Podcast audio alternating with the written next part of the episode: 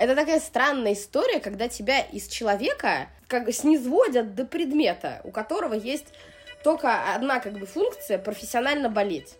Мне как-то писали комментарии, я вообще-то подписывался на умирающую девочку. Где моя умирающая девочка?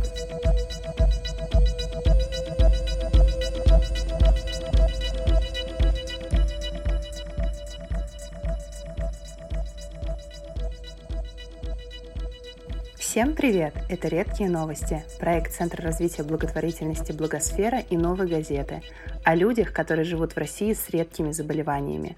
Такими в России, напоминаем, считаются заболевания, имеющие малую распространенность – не более 10 случаев на 100 тысяч населения. Меня зовут Виктория Десонова, я журналист «Новой газеты». И сегодня в выпуске мы поговорим о муковисцидозе – Муковисцидоз – это заболевание, которое вызвано мутацией гена трансмембранного регулятора муковисцидоза. Проще говоря, в железах человека образовывается густая слизь, которая не выводится из организма, а закупоривает выходные протоки в легких, поджелудочной железе, печени и кишечнике.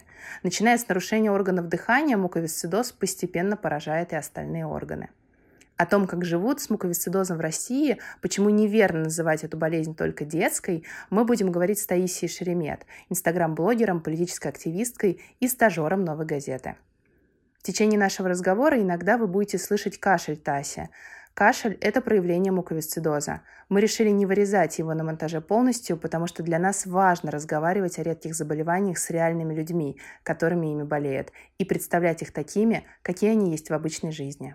Тась, привет! Спасибо большое, что согласилась сегодня поговорить. Я хотела, на самом деле, начать не с разговора про э, муковисцидоз, да, и что это такое, а скорее немножко с твоей э, блогерской деятельности, потому что, э, насколько я понимаю, ты свой Инстаграм создала где-то в 2015 году, да, но где-то только 1 июля 2016 года я вот нашла у тебя пост. «Привет, меня зовут Тая», да, по-моему, у тебя было написано «Привет, меня зовут Тая, у меня муковисцидоз». А вот э, сколько тебе было лет э, в 2016 году, получается? Так, минус два. Мне было... Ух ты, как у меня круто варит голова. 14 лет. 14 лет. А, вообще до этого э, момента у тебя вот из подписчиков твоих кто-то знал, что у тебя есть такая вот, такое редкое заболевание? Нет, никто не знал. Там вообще интересно получилось. Я вела этот Инстаграм как личную страницу, на меня там подписывались какие-то, значит, граждане, которые там всячески со мной взаимодействовали, вот. А, но в блог эту страницу я превратила только в восемнадцатом году. До этого это было просто, ну, как бы, вот. И вот этот пост про муковицидоз, он связан с акцией фонда «Кислород», который помогает детям больным муковицидозом. Там, в общем, э, такая активистская штука в духе вот сколько, сколько вы можете задержать дыхание? Вот там 30 секунд, ну минута, да. А люди, которые ожидают трансплантацию легких с муковицидозом, они не могут задержать даже на 3 секунды, потому что они начинают задыхаться. Это действительно так. Я как-то лежала под кислородом, задержать дыхание в такой ситуации сложно потому что, ну, там совсем все очень плохо. И там призыв, что вот посмотрите, ну, как бы ощутите насколько им как бы, ну вот плохо, и насколько им нужна наша поддержка. И когда вы это сделаете, посчитайте, вот сколько у вас получилось, переведите деньги на там поддержание вот этих пациентов, на покупку им там лекарств, еще чего-то, еще чего-то, ну вот. Угу. Когда ты выкладывал этот пост, э, ну, то есть ты вот говоришь, да, до этого никто об этом не знал, ты помнишь вот те эмоции, которые у тебя были в плане, это было страшно признаваться, то есть, ну, может быть, даже каким-то малому кругу подписчиков, да, о том, что у тебя еще есть вот такая сторона жизни? У меня, кстати, с этим странное восприятие, потому что в офлайн признаваться мне как бы не страшно, то есть вот в компании, а именно говорить, что это, мне не страшно. При этом, например, ингалироваться в компании, мне было страшно. Или там кашлять при других людях, мне тоже было страшно. в онлайне признаваться, что это, тоже было не страшно. Но, например, показывать, что за этим стоит, было страшно. То есть, как бы говорить и наименовать это, весь ярлык, никогда никаких проблем не было. А вот, э, ну, как-то дальше это развивать было все-таки страшновато. И ты, получается же, вот до 2018 года ты, по-моему, если я не ошибаюсь, в Инстаграме особо больше об этом не писала. То есть ты выкладывала какие-то такие личные фотографии и так далее. С 2018 ты, получается, регулярно начинаешь вести свой блог, причем сейчас там больше, по-моему, 40 тысяч подписчиков, и э, ты пишешь еще и про феминизм, да, про политический вообще активизм там. Вообще вот с, с какой реакцией аудитории ты сталкивалась? Вот больше с какой-то позитивной, что классно, что человек в себе не замыкается, да, он как-то рас рассказывает, опять же, популяризирует знания о том, что, да, есть вот люди с муковисцидозом, и вообще-то у них есть еще куча вообще-то других интересов, да, не только их заболевания. Или, наоборот, э, реакция какая-то вот больше, ну, бывает негативная, там, на то, что ты пишешь, на то, что ты говоришь, в том числе, как бы, в первую очередь, и про, рассказывая про муковисцидоз. Вообще, сложный вопрос, сейчас объясню, почему. А у меня долгое время моя аудитория, у меня есть ощущение, она не воспринимала, что у меня э, муковицидоз. То есть вот я писала, что это. Я же подробно писала, что это, что за этим стоит, как это выглядит, почему это так. Но я вот так на вскидку я вижу, что они как бы это не воспринимают, потому что, э, ну, типа, девочка, там, симпатичная, бегает, что-то делает вечно, там, от родителей съехала оно не бьется с картиной вот этого типа смертельного диагноза, и до сих пор не бьется, и сейчас не бьется еще больше. То есть ты как бы считаешь, что это связано с тем, что как раз вот что как бы человек с заболеванием, который тяжелый и неизлечимый, он не может выглядеть вообще как-то цветуще, да? Да, да. То есть это э, мне кажется, что это а, ну, то есть вот я писала эти тексты, у меня есть стойкое ощущение, что они, ну, не воспринимались до какого-то момента. И даже сейчас мне кажется, что они не воспринимаются, потому что... Но там даже было, мне как-то писали комментарии, я вообще-то подписывался на умирающую девочку, где все. Почему она тут вот это, на какие-то митинги ходит, где? Где моя умирающая девочка, типа? Вот такой был комментарий. И он, на самом деле, очень сильно отражает, как бы, взгляд. Инвалидам надо быть правильным. То есть надо, как бы, глазки в пол, надеть на себя, значит, это вот такой платочек, Э, плакать всегда, мама, чтобы плакала обязательно, жить одной нельзя, иметь там партнера, там парня, девушку, неважно, там какие-то отношения, работу, друзей, все нельзя, должна быть мама, папа бросил, мама плачет, ты плачешь, ты вот так вот, вот в таком комочке, мама, значит, рядом рыдает, просит на тебя денег, говорит, как ей сложно и тяжело, и тебе желательно 25 лет, ты весишь желательно столько, сколько тебе лет, 25 килограмм, и вот, типа, вот так это все работает. Из дома ты не выходишь, потому что, ну, а что тебе из дома выходить? И вообще, зачем нам доступная среда? Ты сидишь дома, у тебя все нормально, ты вот страдаешь, ну, ты как бы, ты страдаешь за свою болезнь, это, ну, правильный подход, это хорошо, это вот. А когда это что-то расходится, у людей начинает как бы закипать голова, ломаться шаблон, потому что, подождите, то есть она не может дойти до туалета без отдышки, без кислородного концентратора. При этом в таком состоянии она ездит там на какой-нибудь митинг. Или тусить еще с друзьями, да, вообще. Или, так, подождите, что? Она заводит себе там котов, она там из дома выходит в таком состоянии. Не, подождите, что-то не так. Она либо, либо у нее лучше состояние, чем она описывает, либо вообще она не больна, либо тут что-то не так. Угу, то есть, типа, просто человек паразитирует, да, как будто бы на этой теме, а на самом деле, то есть... Угу. Это странная история. А, как это? Поговорим, господи, прости, про секс. У нас как бы сексуальная составляющая жизни там у человека с инвалидностью, условно такой там, как у меня, или там хуже, ну хотя, наверное, хуже, лучше, тут неуместные слова, но, в общем, там же считается, что это, ну, вот он рождается, и он такой профессиональный больной. Угу. У него нет желаний, у него нет вообще страстей, он просто такой загерметизировался. Была какая-то очень хорошая статья, я боюсь соврать, э, где она выходила, по-моему, на таких делах, я думаю, ты видела, э, как раз про то, что э, там, по-моему, писали про людей с ДЦП, вот боюсь сейчас ошибиться, как раз про то, что вообще-то они тоже хотят секса, и это как бы нормально, и вообще с ними впервые в жизни там об этом поговорили. Так да, и самое такое, как бы, ну не смешное в этом, ну назовем смешное, Самое смешное в этом, что нет предположения даже в головах людей, что это может быть интересно, это может там нравиться, это может быть и у них тоже составляющая жизни. Кстати, ссылку на эту статью вы можете найти в описании этого выпуска. Вот условно, я, я Петя там, не знаю, Васюткин, я там, значит, люблю это, это, у меня работа, друзья, там, жена, не знаю, девушка, секс, вот это все хорошо, у меня жизнь. И когда, ну вот, и он, типа, полноценный человек, он все нормально, он про себя так думает.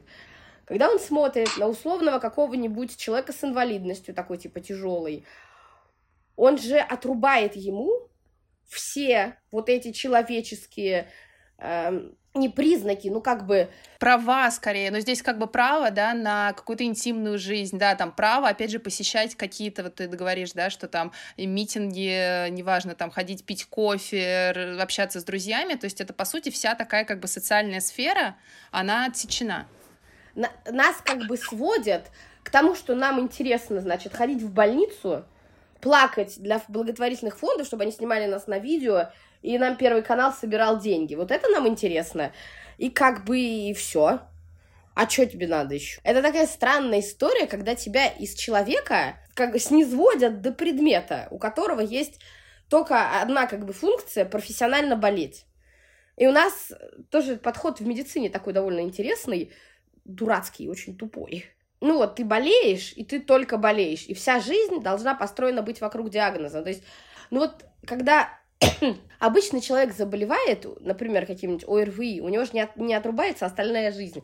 Там к нему приходят друзья, которые там ему что-то приносят, какие-нибудь там фрукты, ягоды, даже если человек в больницу попал на самом деле.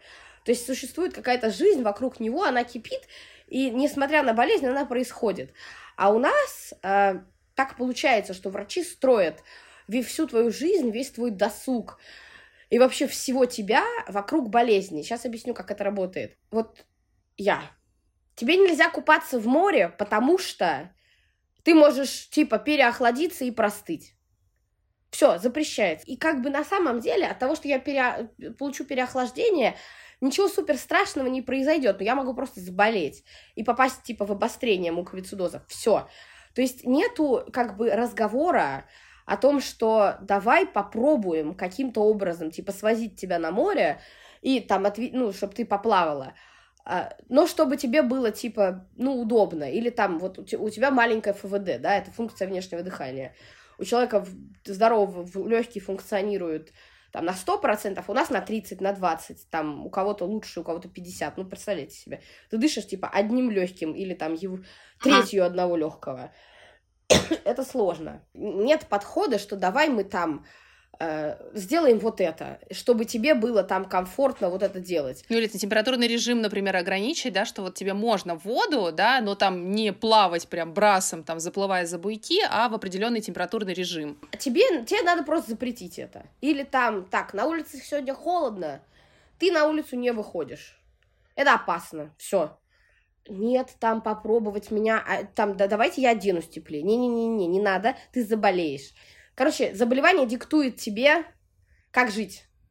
То есть не ты диктуешь, как тебе жить, а заболевание, и врачи диктуют, как тебе жить, и у них подход, э, что ты такой, опять же, неразумный предмет, который не понимает, что происходит, и ему надо запрещать ограничивать, даже не объясняя желательно, потому что все равно объяснение ты не поймешь, ну как бы. Ты же, получается, жила э, в, Пит- в Питере, и, э, то есть, получается, вот эти вот истории про врачей, это истории про врачей питерских, то есть, по сути, это такой, как бы, э, ну, один из крупнейших центральных городов России, да, и, получается, ситуация там обстоит вот так с советами врачей. Это, это там как бы история такая, родилась я в Севастополе, вот, но так как мой отец гражданин Российской Федерации, у меня российское гражданство, как и у матери, и дальше, так как в Севастополе нас ну, не могли обеспечить лекарствами, он тогда еще не был аннексирован, и мы поехали в, Моск... Э, в Москву, даже не так, мы поехали в Питер, потому что там было лучше с лекарственным обеспечением в городе.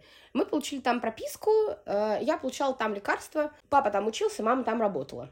Потом мы как бы это повышали свой level, да, как семья. И мы переехали в Москву, потому что там было еще лучше с лекарственным обеспечением, там было еще лучше с врачами, с препаратами, со всеми вот этими вещами. Вот, и, в общем, я помню, что мама говорила, что мы прожили в Москве 11 лет. И потом э, папа, его опять перевели по работе, но в Санкт-Петербург. И мы с мамой доучивались и дорабатывали, потому что мне надо было доучиться до конца начальной школы. И врачи были и питерские, и московские. Потом мы переехали в Питер обратно.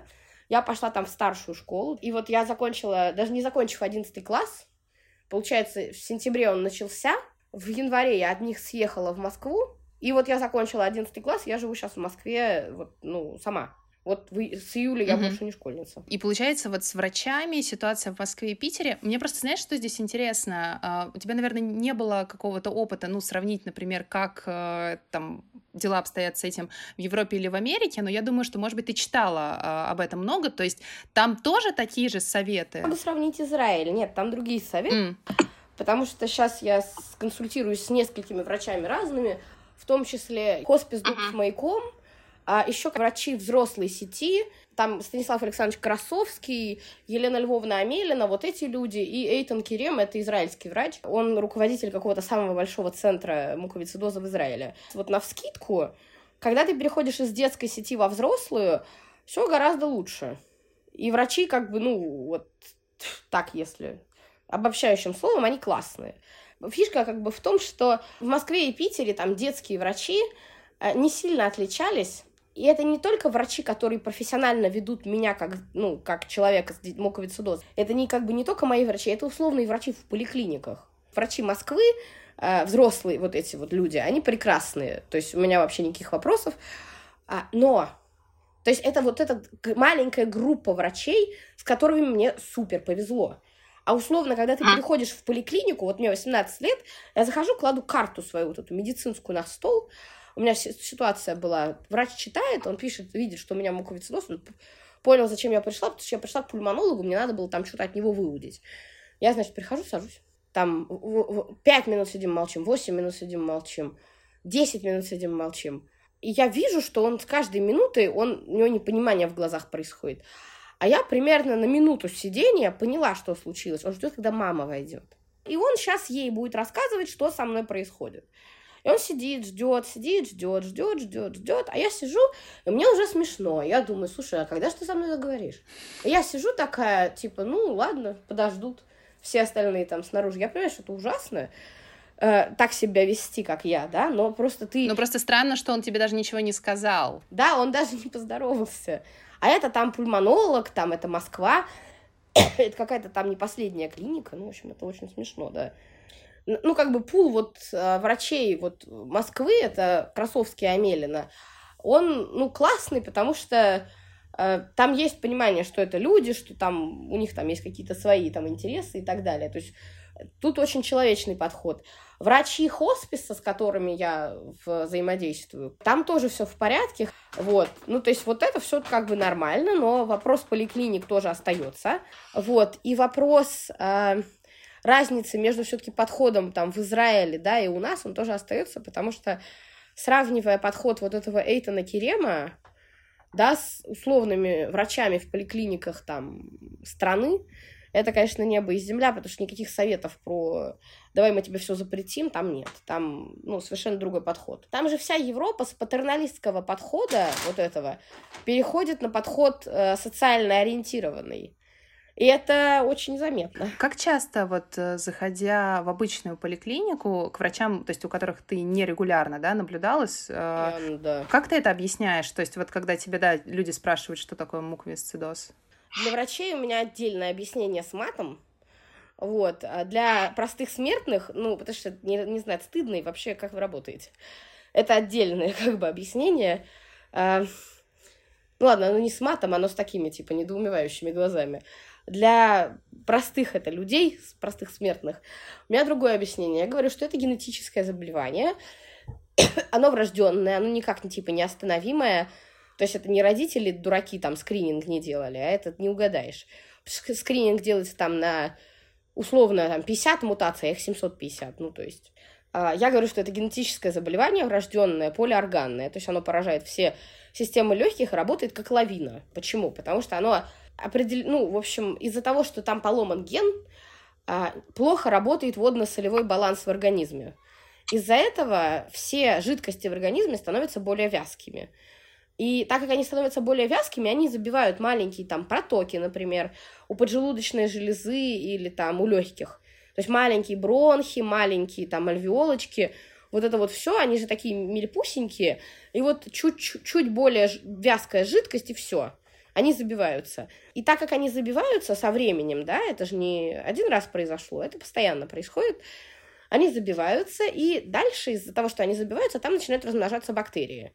Из-за этого ты как будто, типа, заболел, как будто у тебя там какая-то бактериальная инфекция, потому что бактерия поселилась, начинает там размножаться, и ты начинаешь себя хуже чувствовать, а, из-за того, что у тебя протоки поджелудочной железы тоже забились, у тебя не вырабатываются ферменты для питания, для переработки пищи, потому что желудок же как функционирует. Туда выделяются ферменты, там желчь, э, значит, печени, и все это перерабатывается. Вот это ничего не работает. Инсулин из поджелудочной тоже как бы не достается, потому что она тоже его не вырабатывает. И со временем факт того, что оно все не вырабатывается, все забивается, он ведет за собой там проблемы с дыханием, которые перерастают в большую нагрузку на сердце. Соответственно, страдает сердце, страдает сердечная вся система и сосудистая. Вот, пострадают мышцы, там, кости, то есть весь как бы организм начинает поражаться этой штукой. И средний там срок жизни, вот прям совсем без лечения, раньше был у детей там 4 года. То есть все, к 4 годам он как бы, ну, как есть. А, в цивилизованных странах срок жизни там 60-70 лет, то есть вообще как у всех типа здоровых. В какой-нибудь Америке 50-45, а в России 18-20. Вот. То есть, по сути, это как бы люди, которые так и остаются у вот этих детских врачей, да, которые им все запрещают, то есть они даже практически не переходят к вот этим взрослым, скажем так. Э. В всем мире муковисцидоз — это просто болезнь. А в Российской Федерации муковисцидоз — это детская болезнь. Потому что у нас взрослых представителей очень мало, потому что мало кто доживает.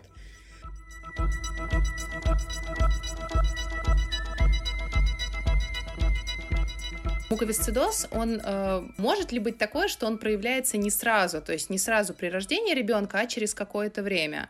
Э, у тебя вот как это было? Фишка муковисцидоза в том, что есть четыре его типа. Там это четыре типа мутаций. Первого типа, второго типа, третьего типа и, удивительно, четвертого. И фишка в том, что от каждого родителя наследуется, ну, как бы у нас как генетический материал к ребенку приходит, 50% от мамы, 50% от папы.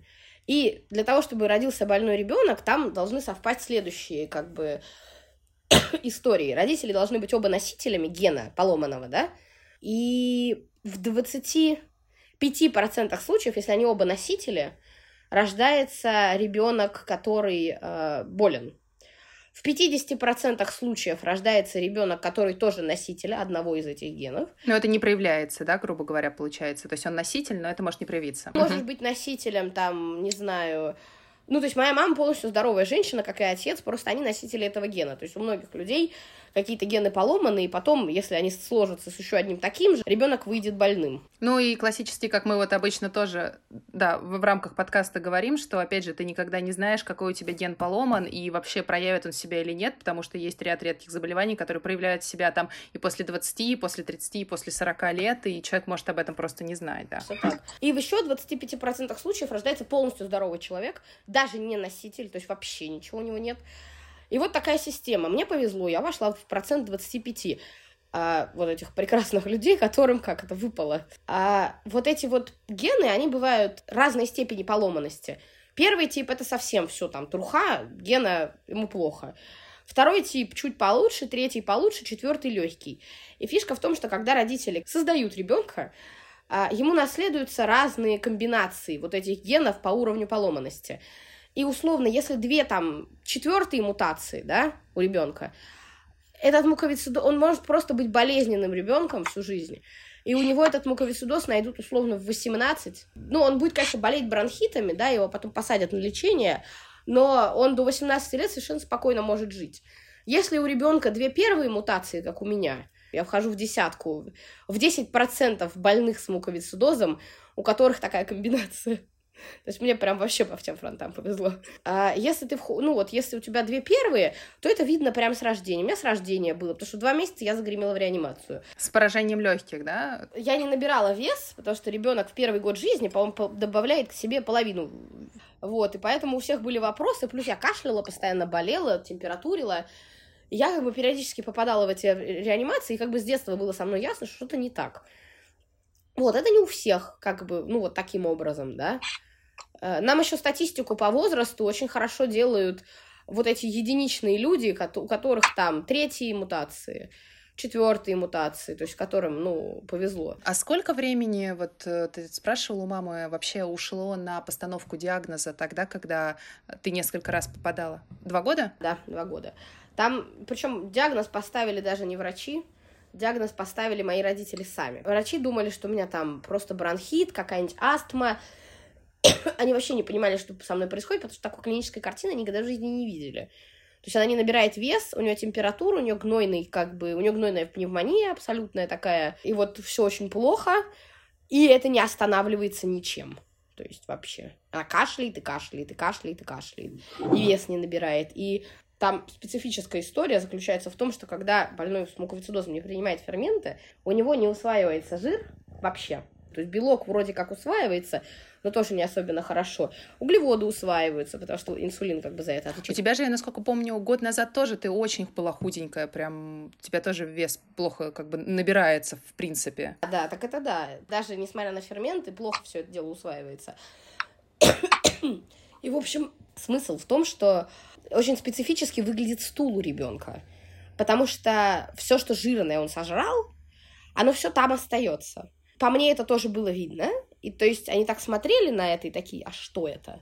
Никому, ну, Гугла не было. 2002 год. И то есть, ну, было понятно, что что-то не так, но что это, никому не было ясно. То есть врачи как бы с этим до этого никогда не сталкивались, хотя болезнь-то на самом деле как бы абсолютно не новая. Ну да, так так и есть. А, и вот смысл в том, что, получается, в два года мне подтвердили диагноз, как бы как они, родители, о нем узнали. А мамина, получается, у моего папы есть брат, у него есть жена. Она такая врач, лаборант, вот такой вот человек. Она такая, слушай, Оль, моей маме говорит, кажется, у нее вот это. Иди типа в энциклопедии почитай. Очень похоже. И они в энциклопедии нашли эту болезнь, такие, да, у нее это. Они приперлись к врачам и сказали, у нее это. А когда родители узнали, да, стали про это как-то, видимо, читать, искать какую-то информацию, или им э, врачи что-то смогли рассказать? Или врачи? Нет, врачи ничего не смогли рассказать. Все, что они узнавали, они узнавали сами. Мне папа рассказывал историю, как когда мне поставили диагноз, он пошел, естественно, никаких энциклопедий, книг, интернета, ни хрена нет. Он пошел на радиорынок и купил CD-диск медицинский, на котором была информация про муковицидоз. Он купил их несколько штук. Мне уж тяжеловато, сейчас я чуть покашлю и пройдет. Он, значит, э, пошел на радиорынок, купил эти диски, вот, и там прочитал, что было написано. Кошмар. Хотя, казалось бы, 2002 год, то есть как-то, ну, уже это интернет уверенно шагает по планете, в принципе, но а, ты, получается, до... Э, сейчас тебе 18, да? Э, то есть ты до, ну, там, 17 с небольшим лет, э, ты росла с родителями, ну, там, в Питере, в Москве, да, как бы на, на, напополам на два города. А вот э, как вообще выглядит жизнь человека с муковисцидозом? Ну, вот, допустим, там что тебе можно было, что тебе было нельзя. И насколько я понимаю, за последний год э, ты все-таки немного пересмотрела, скажем так, назначенные тебе, да, там, советы лечения и так далее. И твоя жизнь как бы с самостоятельной, да, вот этим самостоятельным этапом, когда ты отдельно стала жить и переехала, а, она кардинально изменилась, и у тебя теперь, как я понимаю, день выглядит, э, ну, скажем так, немного по-другому. Вот можешь рассказать как раз вот про такую повседневную жизнь? Ну, окей, я коротко скажу. Э, мои родители не были ангелочками, это правда. Я, наверное, тоже не была ангелочком, но все равно. А, смысл там как бы в том, что когда они узнали про мою болезнь, они не смогли это адекватно пережить, потому что их это сломало. Ну, то есть у любой почти женщины есть пострадовая депрессия, а тут больной ребенок. То есть это умножается условно на 10. Плюс папа ага. достаточно неразговорчивый, такой замкнутый, спокойный человек, потому что мальчики не плачут. Вот, это же все от родителей, от их родителей. Вот. И папа замкнулся в себе еще сильнее, он стал более таким молчаливым. Вот. Он нас не бросил, но он ушел в трудоголизм, в работу, в зарабатывание ресурсов для моего спасения. Периодически перерастала в какие-то совершенно безумные формы. Ну вот просто сам факт. Мама вот с этим вот всем, с тем, что она не могла меня выходить. Ну, у нее была депрессия, у нее там были истерики, и чем старше я становилась, тем более безумные формы это все приобретало. Вот. Э, в какой-то момент наши отношения начали быть, э, ну, не в какой-то момент, это такой нелинейный процесс, э, они стали, ну, абьюзивными, потому что, ну, они не могли, в общем, справиться с тем, что происходит. потому что, ну, наверное, никто не может с этим справиться. Они стали воспринимать мою болезнь как угрозу, да, и они всячески от нее оборонялись, потому что болезнь была типа, у, всех собак на нее надо спустить. При этом болезнь это как бы часть меня. И ненавидеть ее. Ну, ненавидеть как бы часть тебя, по сути, получается. Они действительно ненавидели искренне эту болезнь, потому что она типа испортила им жизнь, и мне жизнь. Но это не тот подход, потому что это ненависть к части меня. Ну, то есть, и так нельзя. Надо говорить, что ну, надо не ненавидеть, надо как бы, ну, говорить, что, блин, да, вот такая штука, но мы там с ней справимся, ты неплохая из-за нее. Ну, то есть вот как-то вот это вот все. Ну, вот это классическое психологическое с тобой все ок, да, условно, как бы ты ни выглядел, чем бы ты ни болел, да, с тобой все ок. С тобой типа все в порядке, и мы от тебя не откажемся. У нас это чуть по-другому выглядело, потому что они ненавидели мою болезнь очень искренне, и в какой-то момент я начала ее ненавидеть тоже. И я начала ненавидеть себя. Они этого не хотели но они это сделали со мной. Я их не, ну, я их не обвиняю, я даже уже на них не злюсь за это. Просто они, ну, они даже не, не подумали. Я понимаю, что когда ты находишься в постоянном... Там же жопа была на самом деле вообще совсем. Потому что это постоянные переезды, это постоянные поиски денег. А там у меня когда-то обнаружили, в общем, синегнойную инфекцию, меня надо было класть в РДКБ. Квот не было, и они писали еще тогда Лужкову с просьбами меня положить Они атаковали его приемную там сообщениями. В итоге меня положили, то есть они там искали эти лекарства, из Франции мне везли колестин. Ну, то есть, когда ты вот в этом вот всем безумном, ты не в состоянии, ну, вообще разговаривать со своим ребенком, потому что у тебя вне, ну, в бою разговорчики — это не то, на что ты будешь тратить время. В бою ты будешь тратить время на бой. И, ну, они не то, что не считали это важным, я думаю, считали, просто в приоритетной какой-то, да, иерархической лестнице это было делом десятым. А так получилось, что они сосредоточились полностью на моем лечении физическом, как бы, с лекарствами, с Лужковым, вот с этим всем как бы весельем. То есть, условно, чтобы вместо того, чтобы, может быть, в какой-то момент больше уделить внимание к тебе и каким-то вот эмоциональным отношениям, да? Угу. Привело это на самом деле к очень интересным последствиям, потому что до 10 лет я не знала названия своего диагноза. То есть тебе не говорили сами родители? Не говорили, и врачи не говорили. А как ты, ну, то есть вот когда ты болела, ты же там себя уже там помнишь, там в 6, в 5 лет, там в 8, в 9, естественно, тоже.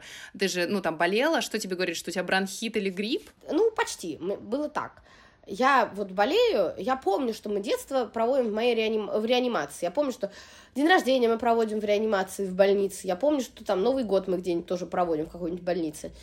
Вот, я помню, что мне делают уколы, ловят меня по коридору, чтобы поставить мне катетер четвертый раз за сутки его переколоть, потому что вен нет. Э, вот, и там уже и нога идет в ход, и что угодно, ну, то есть как, как хочешь. Ну, я помнила это все, но почему это было, я не знала. Я такая, типа, а что со мной происходит? И мне говорили, что, типа, ну, ты просто болезненный ребенок, это, типа, с возрастом, типа, разойдется, пройдет. Поэтому забей, типа, мы просто лечимся. А у других детей там, не знаю, э, скарлатина постоянно какая-нибудь, а у тебя это, это все нормально. Но я помню, что мы ходили к врачу, на котором было написано на кабинете зав. отделение муковицидоза. Я начала читать рано в 4. Я такая, помню, сколько то мне, 10 лет, я такая, мук. Я несколько раз, мы ходили раз в квартал, я помню, что где-то два, два похода я запоминала слово. Потом уехала к бабушке. А к бабушке, для того, чтобы я могла общаться с мамой, мама в Москве, а мама, бабушка там в Крыму, нам провели, значит, широкополосный этот интернет. Однажды я загуглила, короче, муковицидоз. И открыла первую ссылку Гугла Википедии. Вот, и охуела, потому что там было написано, что это смертельное, значит, полиорганное вот это заболевание. Там были в качестве иллюстраций фотографии человека со вскрытия, как у него выглядят легкие. Там были фотографии людей, которых ну, дыхательная недостаточность, синдром барабанных палочек. Для десятилетнего ребенка синие вот эти, блин, одутловатые пальцы – это то, что нужно. И написано, что есть первая стадия, третья стадия, стадия и четвертая терминальная. А еще есть агония, дыхательная недостаток. Ну, короче, все вот Все, что нужно ребенку в 10 лет от жизни просто, чтобы на него свалилось. Родителям я не сказала, потому что как от меня могли скрывать? Ты испугалась в тот момент? У меня есть метафора, которая описывает, как это. Она не очень художественная. Да простят меня все люди, у которых тонкая душевная организация. Ты такой маленький, да, такой ребенок, а вокруг тебя вырастает такая, знаешь, как девятый вал, двенадцатиэтажный дом черный. И вот этот двенадцатиэтажный дом, который идет на тебя. И у тебя никакого ни меча, ни какой-то группы поддержки, никого. Ты один с этим говном, который тебя хочет убить, и ты вот так на это смотришь. И это дико страшно. Если сейчас, ну, кто-то попробует вжиться, да, в эту роль, это дико страшно. И темно вокруг, и ничего нет, и ты никак не можешь от этого защититься. То есть оно тебя просто раздавит, поглотит, и все. Ну, то есть, э, если бы это были какие-то у тебя там были, ну, не друзья, не знаю, ну, то есть врачи, ну, как бы, это же такая очень детская, как бы, метафора. Ну, в конце концов, родители, которые бы не скрывали от тебя это, да, то есть, которые бы, как бы, не врали тебя. Я в себе замкнулась по этому поводу достаточно сильно, вот. И вот тогда у меня началась первая в жизни, короче, депрессия, насколько я помню. Ну, я, я не знала тогда, как это называется, но то, что меня ПТСРнуло с этой информацией, это совершенно точно. Это не какие-то придумки в духе там «дети-снежинки в очередной раз придумывают себе болезни» э, на голову. То есть это не вот эта история с тем, что мы какие-то супер психически нежные. Нет, ну это реальная история про то, что когда ты в 10 лет понимаешь, что это не просто, да, ты увидел там про кого-то, да, там, не знаю, увидел смерть человека или еще что-то, это понятно, это как бы, ну, это тоже поражает, но это как бы хоть естественно. А тут ты понимаешь, что это касается непосредственно тебя, то есть ты такая, да, наверное, это внутри меня сейчас вот это происходит, да, как бы вот, вот так я буду выглядеть. Так вот, я считала же это, там было написано, что средний срок жизни 12-15 лет а мне типа 10. И я такая, о, круто, два года осталось, класс. И я нашла у себя, естественно, все симптомы агонии и терминальной стадии. И еще месяц я ходила как прибитая, потому что я ожидала, когда меня убьет. Ну, то есть... А потом это действительно меня ПТСРнуло с этого, я в себе замкнулась. С родителями я не, ну, я не говорила, что я узнала. То есть я и не верила ни им, ни врачам, потому что когда я спрашивала у врачей, что со мной, они либо меня игнорировали, либо говорили, иди к маме, либо, оти, какая девочка, как она вопросики задает. То есть, серьезно, ты спрашивала, как бы у меня вот муковисцидоз, я читала вот это, а они тебе усюсюкали. Жесть. Вот, ну, то есть, как бы никому не приходило в голову со мной поговорить, и я как бы, ну, я не обвиняю, потому что врач, когда он, типа, занимается спасением этого ребенка, ему как бы не особенно сильно дело до разговорчиков, и когда родитель пытается выбить у абсолютно людоедского государства какие-то там, ну, вещи для своего ребенка, наверное, тоже не особенно сильно есть дело до разговоров. Но просто так вот получилось, как получилось.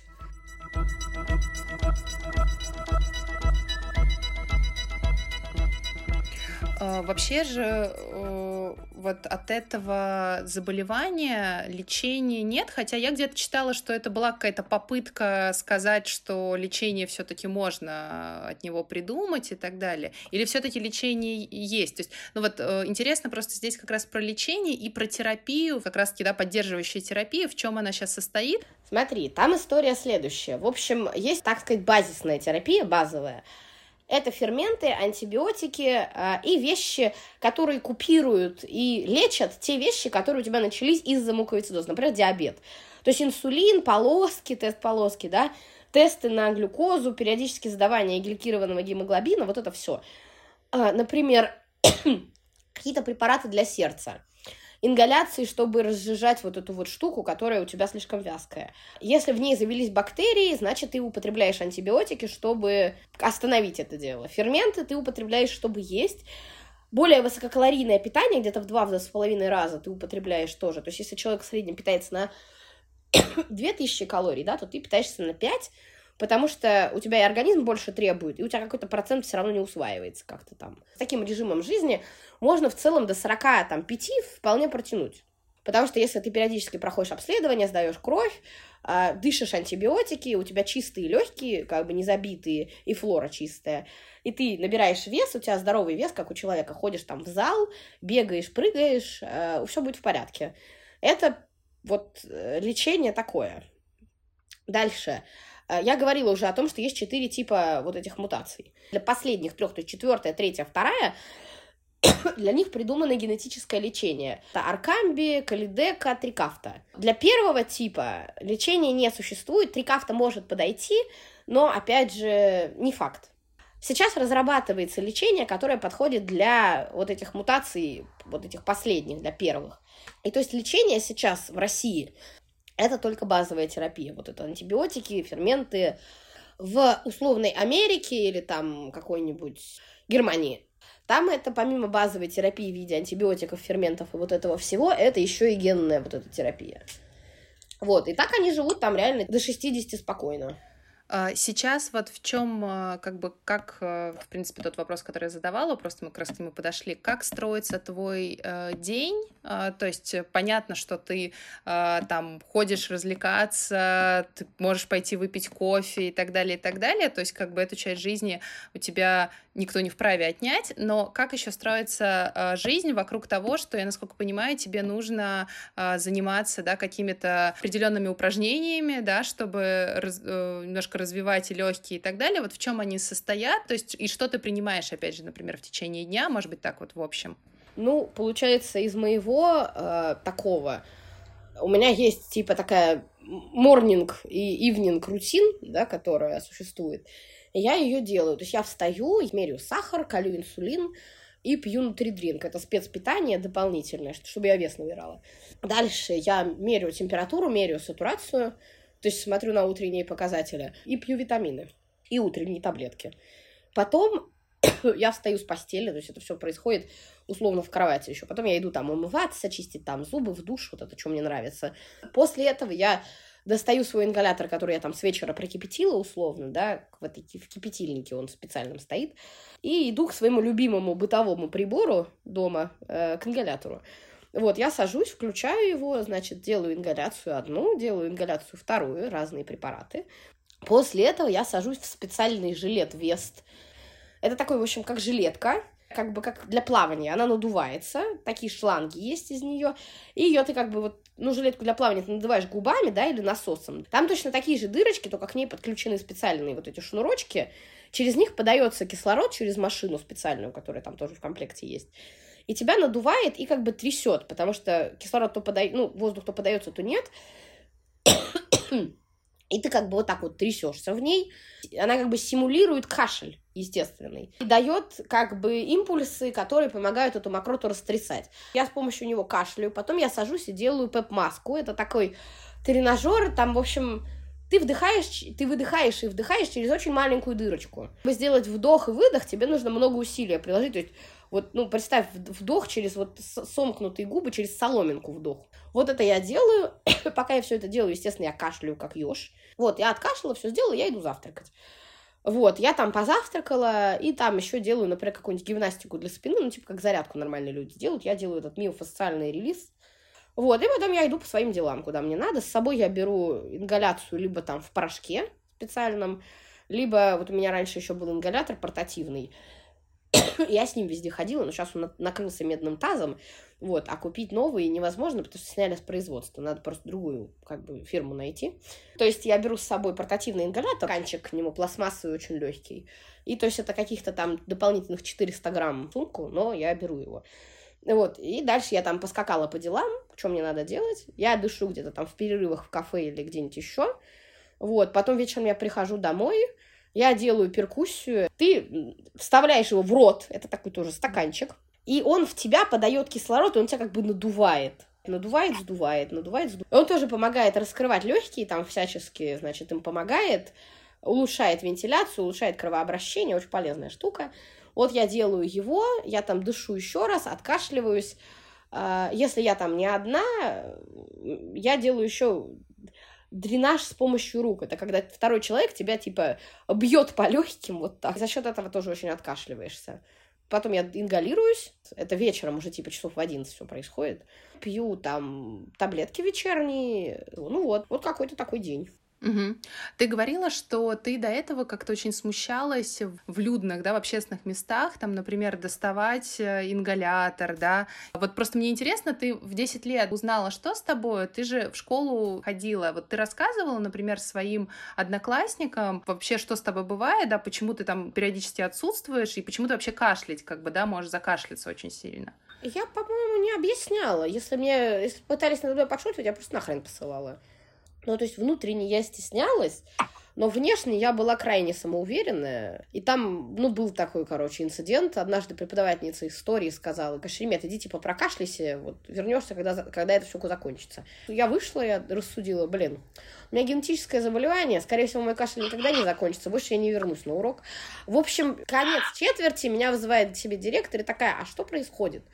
Какого у тебя нет вообще сейчас ни одной оценки? Ты где была? Почему на всех остальных предметах за этот день ты есть, а на истории тебя нет? То есть ты сказала, что ты кашлять ходила? Я сказала, что типа, ну, знаете, она меня выгнала за мой кашель. И сказала, пока не кончится, не возвращайся. Я подумала, что он никогда не кончится, поэтому, ну, урок пройдет без меня. Вот, и она такая, типа, ты совсем с дуба упала, ты как будешь задавать? Я говорю, ну, в смысле, не, я читала все. Можете спрашивать, я все сдам. Пришла историчка злая, такая, у, я тебя сейчас завалю. Не, не завалила, не получилось. Но учителя не знали, получается, про это. Подходила примерно там 1 сентября, ага. И чаще всего они все понимали, если кто-то не хотел меня выпускать, э, ну, я понимаю, что я закашляюсь, что сейчас, сейчас я, это будет очень громко. У меня было несколько стратегий. Я могла сидеть и кашлем пугать весь класс. Вот, еще был вариант, э, когда меня не хотели выпускать, я просто, типа, отодвигала человека от двери и выходила. Кошмар. Thank you. Конце июня не стало такой активистки, которая выходила еще к Минздраву с плакатом «Хочу жить», да, активистка с муковисцидозом э, Даши Семеновой. И вот, э, насколько я понимаю, проблемы в период пандемии, я сама, по-моему, ходила на эти пикеты, которые в 2020 году проходили, тоже мы их освещали, э, когда больные, да, с муковисцидозом или там мамы детей с муковисцидозом выходили с этими вот плакатами, привлечением внимания. Можешь рассказать вот как раз про эту ситуацию, потому что э, там же были проблемы, собственно, с лекарствами, и, насколько я знаю, сейчас есть еще одна проблема, которая остается, это с трансплантацией легких. Ну, вообще, как бы основная проблема, которая появилась с коронавирусом, э, нашим властям показалась совершенно гениальной идеей, то есть вообще прям супер гениальной, отменить все другие болезни. То есть рака не существует, муковицидоза не существует, диабета не существует. У нас есть только коронавирус, и все больницы у нас укомплектованы под ковид и напиханы ковидом. Ну, то есть это же супер план.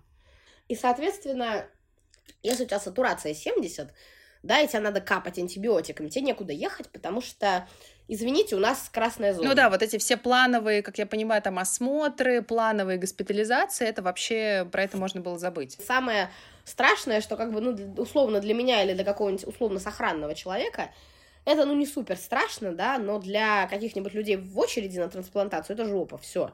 А помимо этого остановилась трансплантация легких, но она остановилась не потому что ковид, а там просто две проблемы наложились. Всем было удобно списать, что это из-за ковида так, но там другая проблема. Вот. Какие, с какими проблемами столкнулись больные? А, ну, у нас была вот эта история, я сейчас коротко расскажу. В девятнадцатом году, я ж почему МВ-активисткой это стала? Как это, время откровений. А, таргетную терапию нам не давали никогда. Да, но базовая была всегда, антибиотики и ферменты были. Но потом в тринадцатом году там был Крым и был курс на импортозамещение. Они ввели 44-й ФЗ, федеральный закон, который о закупке там всяких штук. То есть, условно, по этому закону закупают и ручки в мэрию, да, типа шариковые, и препараты для больных. Покупается что дешевле, там два критерия, дешевле, и чтобы это наше было. То есть э, ни качество, ни эффективность. Если ру- с ручками это как-то понятно, то с лекарствами вообще непонятно, и они стали закупать все препараты вот по вот по этой схеме, и, ну, на каком-то этапе раньше, то есть, давали просто бесплатно европейские антибиотики. Потом стали выдавать просто дженерики, вот, то есть, по вот этому 44-му ФЗ. То есть, тебе дают не условно американский миронем, да, а русский миропинем.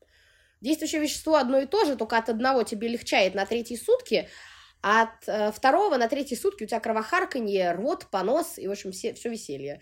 Но можно было собрать денег в фонде, например, да, и купить, пойти в аптеки европейские. То есть в аптеке он был. Вот. А потом случилось вообще классное. Препараты пропали с полок даже, ну, в рознице. То есть самое это как бы страшное, что их теперь можно было вести только из-за границы, но это время, деньги, международные рецепты, и то есть это не вариант совсем, и фонды не смогли бы покупать, а, потому что в России-то нет, все. И я написала текст, который очень разошелся. Моя подруга Лейла написала петицию, из чего, собственно, началась Даша Семенова и пикеты, и вот это вот все с вот этого текста и вот этой петиции. Потом родители начали выходить на пикеты, Даша Семенова вышла на пикет, и мы все требовали, ну, как бы отмены этого 44-го ФЗ, или хотя бы выведение оттуда вот этих препаратов, потому что без них жить нельзя. И были там выставки в Артмузе, были там поездки на Первый канал. Все это было, и фишка в том, что когда началась пандемия, информационная повестка как бы сместилась на пандемию, и вся эта история, ну, она не то что заглохла. Она вообще с редкими заболеваниями, она немножко отошла на второй план, и даже вот те, у кого лекарства, грубо говоря, также в пандемию, э, их по-прежнему либо не было, либо не хватало, либо они вообще куда-то ушли, эти истории просто действительно сместились за счет вот этих вот красных зон и огромного количества умирающих, да, или попадающих под ИВЛ, да. Да, все было так, поэтому вся эта борьба за лекарства встала, то есть у нее был на самом деле итог в виде московской программы эксперимента, эксперимент, программа называется.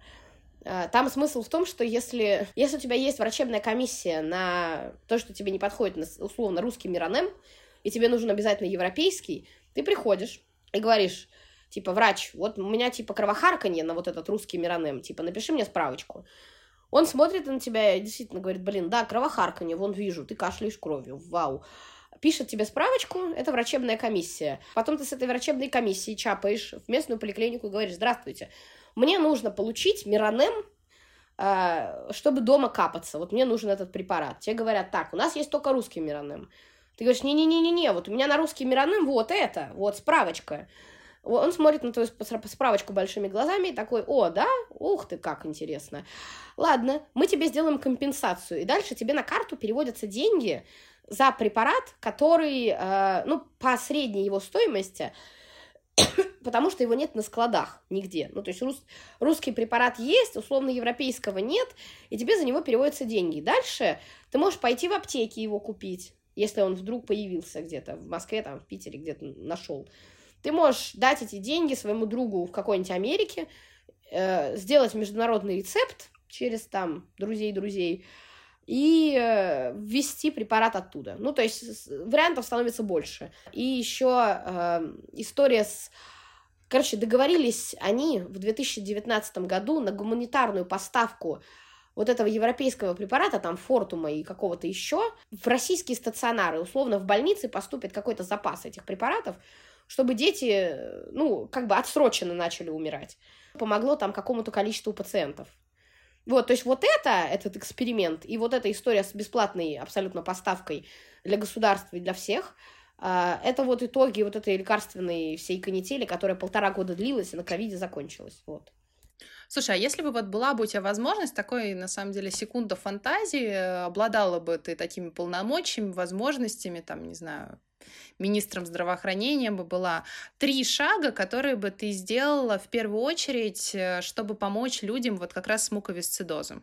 А, мне кажется, там вопрос стоит не в том, что у нас там нет, ну, короче, первое, что я бы сделала, я бы занялась коррупцией в этом ведомстве. Все. Это первое, что бы я сделала, потому что от нее, я поли- политическая активистка, э, от нее у нас нет бабла. Из «Новой газеты», как мы помним. я бы занялась коррупцией, вот, и я бы, ну, это первое, да, что я бы сделала. Сразу бы денег нашлось море просто. Второе, что я бы сделала, я бы занялась зарплатами врачей, вот, э, это такой второй момент. Именно из-за коррупции, из-за низких зарплат врачей все выглядит так, как оно выглядит. Дело не в том, что надо всем больным с муковицидозом раздать денег это типа, или там лекарство, это не так работает. Это надо обучить врачей и победить коррупцию в ведомстве, тогда оно все заработает, потому что у нас в целом, ну, на самом деле, ну, не то, что не так все плохо, ну, как бы проблемы мы, короче, не там ищем. И, наверное, я бы ну, послушала пациентов, попробовала перенять какой-то там, ну, не европейский опыт, ну, короче, посмотреть, как у них это работает, и подумала, как это можно имплементировать в российскую действительность. То есть вот что я бы сделала. Жить сразу всем стало бы легче, не только людям с муковисцидозом. Два вопроса у меня такие остались. Я хотела тебя спросить как раз про то, что, допустим, если человек у себя, да, или там у своего ребенка подозревает э, возможное наличие муковисцидоза, на что стоит обратить внимание, то есть какие может быть, анализы сдать, или, может быть, э, в какой, какому лучше врачу тогда обратиться, да, чтобы этот процесс убыстрить, э, да, чтобы это там не длилось по несколько лет. Насколько я помню, сейчас э, есть всероссийская программа скрининга, ребенок рождается, у него берут пробы на несколько разных заболеваний, и обычно на потосолевых, на скрининге все это видно. Это упрощает сильно ситуацию. Сейчас не 2002 год. А, в 10 лет э, ты узнала информацию, да, прочитала вообще про эту болезнь и про вот это вот состояние, да, что мне что, осталось два года. Сейчас у тебя есть такое ощущение? А, это странно, потому что я как бы вроде как планирую умереть через год, ну так, типа. Но с другой стороны, я такая, м блин, вот хочу это, хочу это там к 40 годам. А что ты хочешь к 40 годам? Вот можешь рассказать, о чем ты мечтаешь и какие цели перед собой сейчас ставишь? Ну вот у меня есть пул людей, которыми я хочу стать, когда вырасту. Я хочу заниматься журналистикой, там, правозащитной деятельностью, в медиа работать. Я понимаю, что, учитывая как бы политическую ситуацию, это все сложнее и сложнее не, ну, делать не условно договариваясь там с совестью и не ведя переговоры там, значит, угу. с этими... Да, согласна.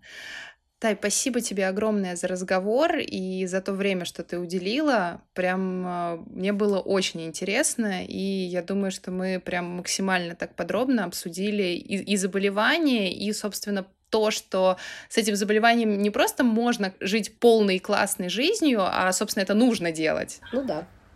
Вот. Я надеюсь, что мой кашель да. это не помешает этому подкасту.